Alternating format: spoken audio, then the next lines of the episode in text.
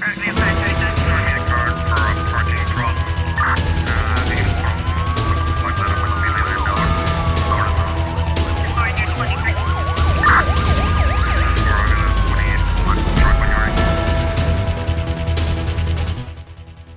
Aumentou para oito o número de mortos no acidente de aviação ocorrido na tarde deste domingo, quando uma viatura das Forças Armadas seguia para o combate ao incêndio que deflagrou na Serra Malagueta, Ilha de Santiago. O governo decretou dois dias de luto nacional. De acordo com um comunicado atualizado emitido na noite deste domingo pelas Forças Armadas, do acidente resultaram alguns feridos graves. O anterior balanço dava conta de sete vítimas mortais, mas as Forças Armadas confirmaram mais um óbito entre os feridos feridos graves na noite deste domingo. O acidente envolveu uma viatura das Forças Armadas que transportava militares destacados para a missão de apoio ao combate a incêndios que deflagram na Serra Malagueta e Figueira das Naus, na Ilha de Santiago. O mesmo documento refere que o acidente aconteceu depois das 5 da tarde, tendo sido acionada de imediato toda a equipe de saúde das Forças Armadas para prestar apoio aos serviços de saúde que receberam os uh, sinistrados. Os militares estavam envolvidos no combate ao incêndio de grande proporção que teve início na manhã de sábado numa zona de difícil acesso no perímetro florestal de Serra Malagueta, nos municípios do Darrafal e Santa Catarina. Os feridos foram transferidos para o Hospital Regional Santa Rita Vieira, em Achada Falcão, no município de Santa Catarina, em Santiago Norte. O ministro da Administração Interna, Paulo Rocha, lamentou a morte dos militares e, relativamente ao incêndio, afirma que teve mão humana e uh, que o presumível autor foi detido ainda no sábado para ser presente às autoridades judiciárias. Nos Estados Unidos, depois de dias desaparecido, o corpo de uma criança de dois anos no estado norte-americano da Flórida foi encontrado na boca de um jacaré, um dos predadores mais comuns naquela região dos Estados Unidos. A criança foi dada como desaparecida na terça-feira após as autoridades terem encontrado a sua mãe de 20 anos morta no interior da casa onde moravam. De acordo com a polícia, a mulher foi esfaqueada várias vezes. As autoridades dominicanas já apreenderam mais de duas toneladas de cocaína escondidas num carregamento de bananas que ia do Equador para a Holanda. Notícia avançada sábado pela AFP. Um porta-voz da Direção Nacional de Controlo de Drogas da República Dominicana diz que as autoridades confiscaram uh, 2.188 pacotes, cada um com cerca de um quilo. Esta é considerada a maior apreensão de todos os tempos no país caribenho, onde já foram apreendidas mais de 5 toneladas de drogas só este ano. O contentor veio do Equador e tinha Roterdão, na Holanda, como destino final.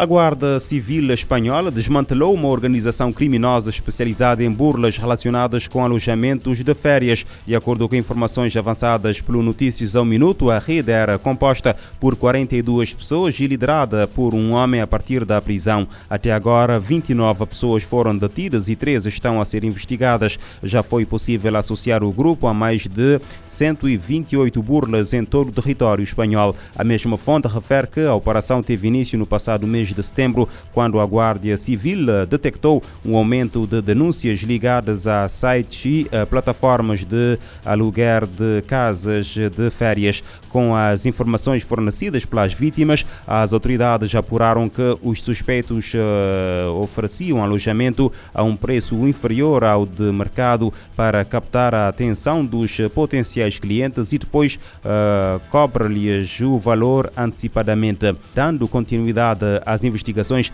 a Guardia Civil constatou que a complexa organização criminosa se dividia em subgrupos e era comandada por um homem com um longo cadastro por crimes informáticos a partir da prisão. Os 42 membros da organização são 12 mulheres e 30 homens, a grande maioria com antecedentes criminais pelo mesmo tipo de, de, de delitos. Não uh, está descartado que o número de vítimas possa ser muito maior. Todos os envolvidos estão acusados de fraude informática, integração em organização criminosa, roubo de identidade e lavagem de dinheiro.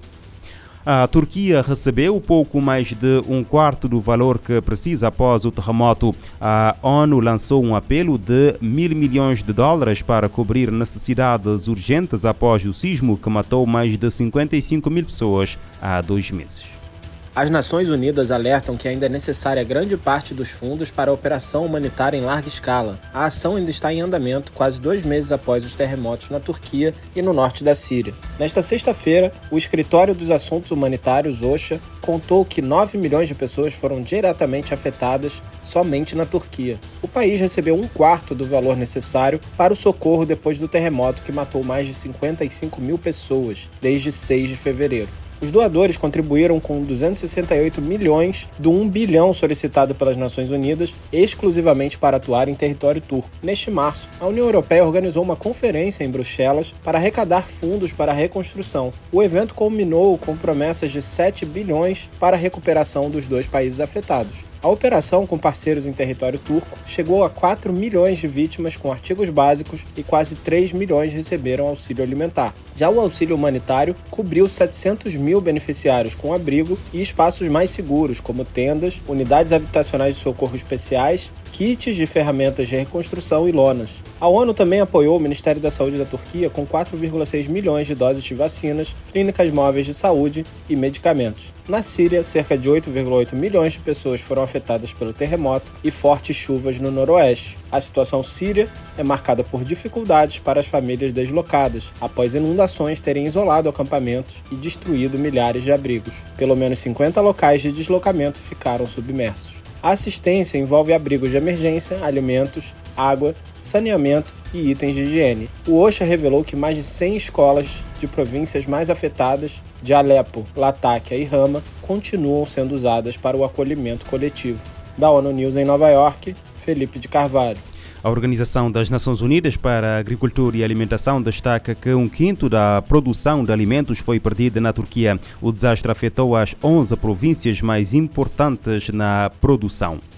O ciclone tropical Freddy matou 15 pessoas e deixou um rastro de destruição na província de Sofala, no norte, no centro de Moçambique. Os dados ainda preliminares, quase duas semanas depois da passagem do ciclone, foram avançados este domingo pelo Instituto Nacional de Gestão de Risco de Desastres. A reportagem é da é de Orfeu Lisboa, da RFI. E a mais recente avaliação dos danos materiais e humanos causados pela passagem do ciclone tropical Fred pela província de Sofala e foram avançados pelo delegado do Instituto Nacional de Gestão de Risco de Desastres INGD, Aristides Armando. A segunda onda, onde que apresentamos que teríamos um universo de 110 mil pessoas a serem afetadas, mas neste momento chegamos a um universo de 139 mil pessoas. Isto é porque Porque incluímos mais o distrito de Gorongosa e o distrito de Maringue que tivemos. Nesta segunda onda tivemos seis óbitos e na primeira onda do Fred tivemos nove óbitos. São números que podem ainda subir, alerta Aristides Armando, uma vez que há ainda 2 mil famílias isoladas no distrito de Marromeu. Os níveis de, do rio Zambeze ainda continuam acima do alerta, mas com uma tendência de, de redução e o Marromeu tem a particularidade de águas subterrâneas. Então tem muita casa estão ainda abaixo da situação de inundação. Atualmente, segundo o INGD, 15 centros de acomodação continuam ativos no distrito de Caia, na província de Sofala, de Maputo, para a RFI, Orfeu, Lisboa. As autoridades moçambicanas fazem novo balanço da passagem do ciclone Fred e pelo menos 15 pessoas morreram.